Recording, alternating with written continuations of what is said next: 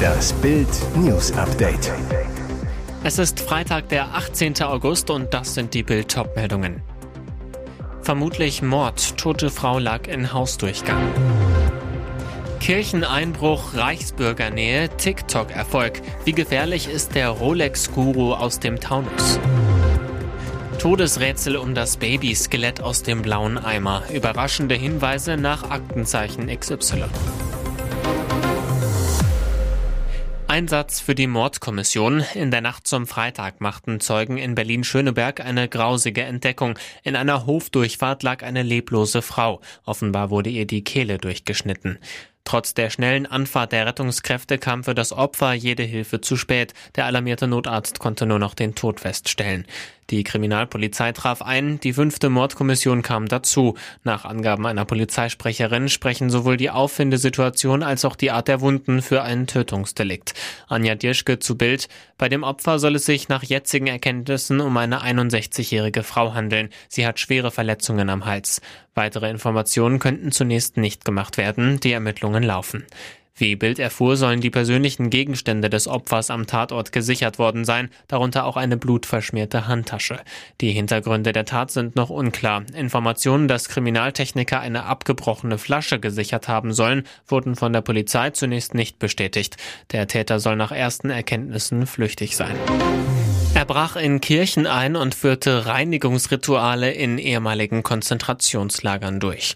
Im 500-Seelendorf Springen, Ortsteil der Flächengemeinde Heidenroth, predigt auf einem malerischen Hügel im Taunus ein neo-hinduistischer Guru.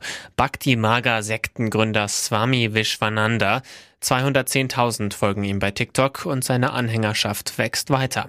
Der gebürtige Mauritier trägt Rolex-Uhr und lässt sich in seinen Videos von Anhängern die Füße küssen und waschen. Wie gefährlich ist der Mann? Bild erklärt den Rolex-Guru. 2007 wurde Swami Vishwananda, der bürgerlich Mahadeo Singh Komal Ram heißt, wegen Störung der Glaubens- und Kultusfreiheit sowie Diebstahl zu vier Monaten Haft auf Bewährung verurteilt. Grund, laut Strafgericht Basel-Land zog er 2001, damals noch als Christ, mit zwei Frauen durch die Schweiz und brach in Kirchenreliquiaren auf. Aus denen soll er laut Urteil Knochen und Schädel geklaut haben. Vor Gericht begründete Vishwananda seine Taten damit, dass in naher Zukunft ein Reliquienkrieg ausbrechen würde. Er behauptete laut Akte, im Auftrag von Maria und Josef gehandelt zu haben. Der Schweizer Tagesanzeiger berichtete damals, dass Vishwananda die Heiligtümer nach Mauritius gebracht habe. Folge Einreiseverbot in die Schweiz.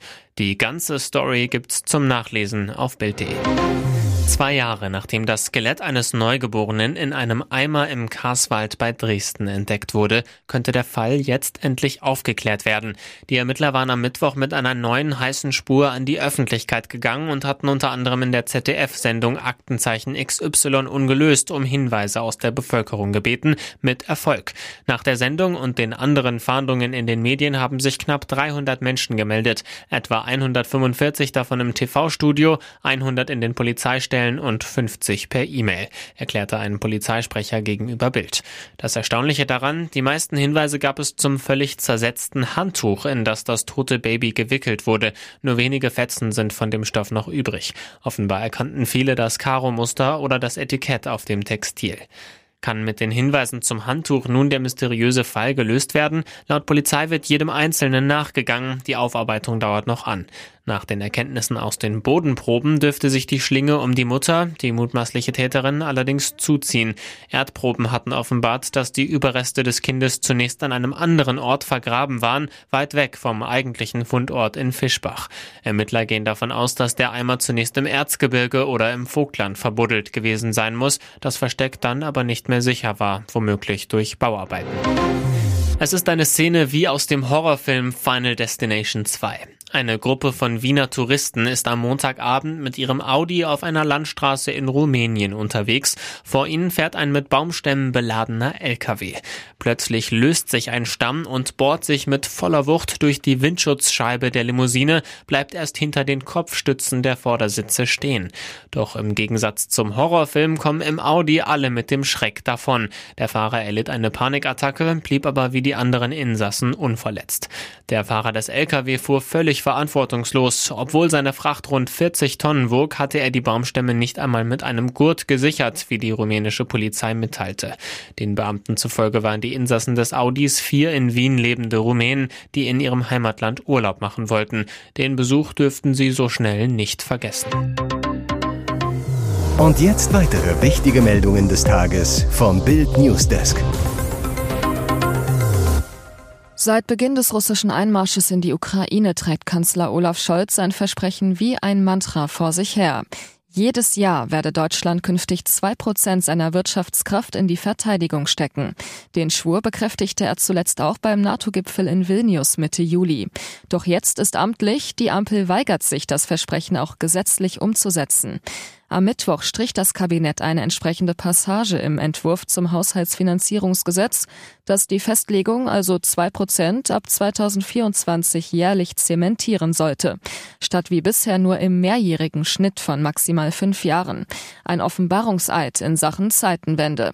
Der nun gilt, Schauen wir mal. Klappt es nächstes Jahr nicht, müssen die Ausgaben eben im Folgejahr umso höher steigen. Oder noch später noch höher. Doch es kommt noch schlimmer.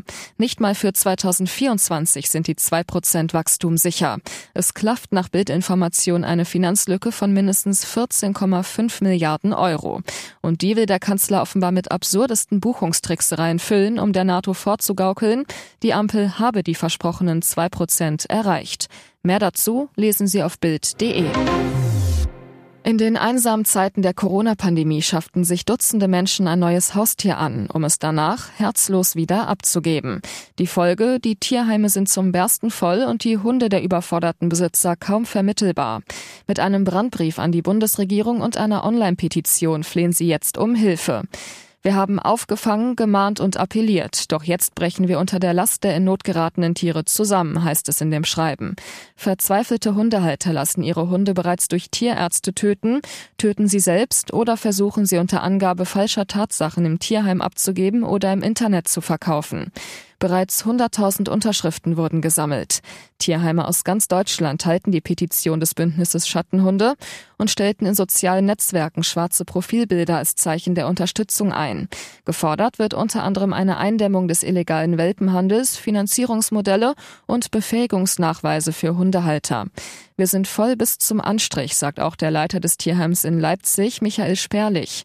Das größte Problem seien die vielen aggressiven Hunde, die in der Corona-Pandemie angeschafft worden seien, ohne dass die Halter mit ihnen umgehen können. Diese seien nunmehr kaum vermittelbar. Viele Heime mussten sogar die Reißleine ziehen und einen Aufnahmestopp verhängen. Kerstin Lenz vom Tierschutzbund Mecklenburg-Vorpommern. Auch bei uns wird vielerorts nichts mehr an Hunden, Katzen und Kleintieren aufgenommen, weil wir alle voll sind und am Ende unserer Kräfte. Hier ist das Bild News Update. Und das ist heute auch noch hörenswert. Dramatische Szenen in Unterführung. Nürnberger werden von Starkregen überrascht. Dramatische Szenen. Ein schweres Gewitter sorgte für vollgelaufene Unterführungen und unter Wasser stehende Straßen in Nürnberg. Im Stadtteil Schweinau verschwanden ganze Autos in den Fluten. Eine Familie mit zwei Babys rettete sich in letzter Sekunde. Ersthelfer und Polizisten befreiten eingeschlossene Autofahrer aus den lebensbedrohlichen Wassermassen. Feuerwehr und der Rettungsdienst im Großeinsatz kontrollieren mit Schlauchbooten die überschwemmten Fahrzeuge. Vor allem über der Nürnberger Innenstadt hatte sich laut Feuerwehr eine Gewitterzelle gebildet. Betroffen von den Überflutungen seien vor allem die Altstadt und der Innenstadtteil Steinbühl gewesen. Der deutsche Wetterdienst warnte vor Unwettern in Schwaben, Oberbayern und Mittelfranken bis in die Nacht. Auch der Bahnverkehr ist betroffen. Die Strecke zwischen Georgensmünd, Pleinfeld und Gunzenhausen musste gesperrt werden. Neuer Skandal im Erzbistum Köln. Wölki hat ein Pornoproblem. Führende Kirchenvertreter, die von ihren Dienstrechnern auf Pornoseiten surften, das Erzbistum Köln erschüttert offenbar ein neuer Skandal, das berichtet der Kölner Stadtanzeiger unter Berufung auf eine Anzeige von zwei Mitarbeitern des Kölner Kardinals Rainer Wölki bei der Polizei. Demnach sollen zwei Mitarbeitervertreter Anfang Juli 2023 die Polizei über den Pornoskandal informiert haben. Im Juni des Vorjahres erhielt das Erzbistum Köln Informationen über massenhafte Zugriffsversuche von Dienstrechnern auf Pornoseiten im Internet Unter den Nutzern sind laut Stadtanzeiger zum Teil höchstrangige Geistliche. Inzwischen habe die Polizei Listen mit mutmaßlichen Pornoseiten und Pornonutzern angefordert und erhalten.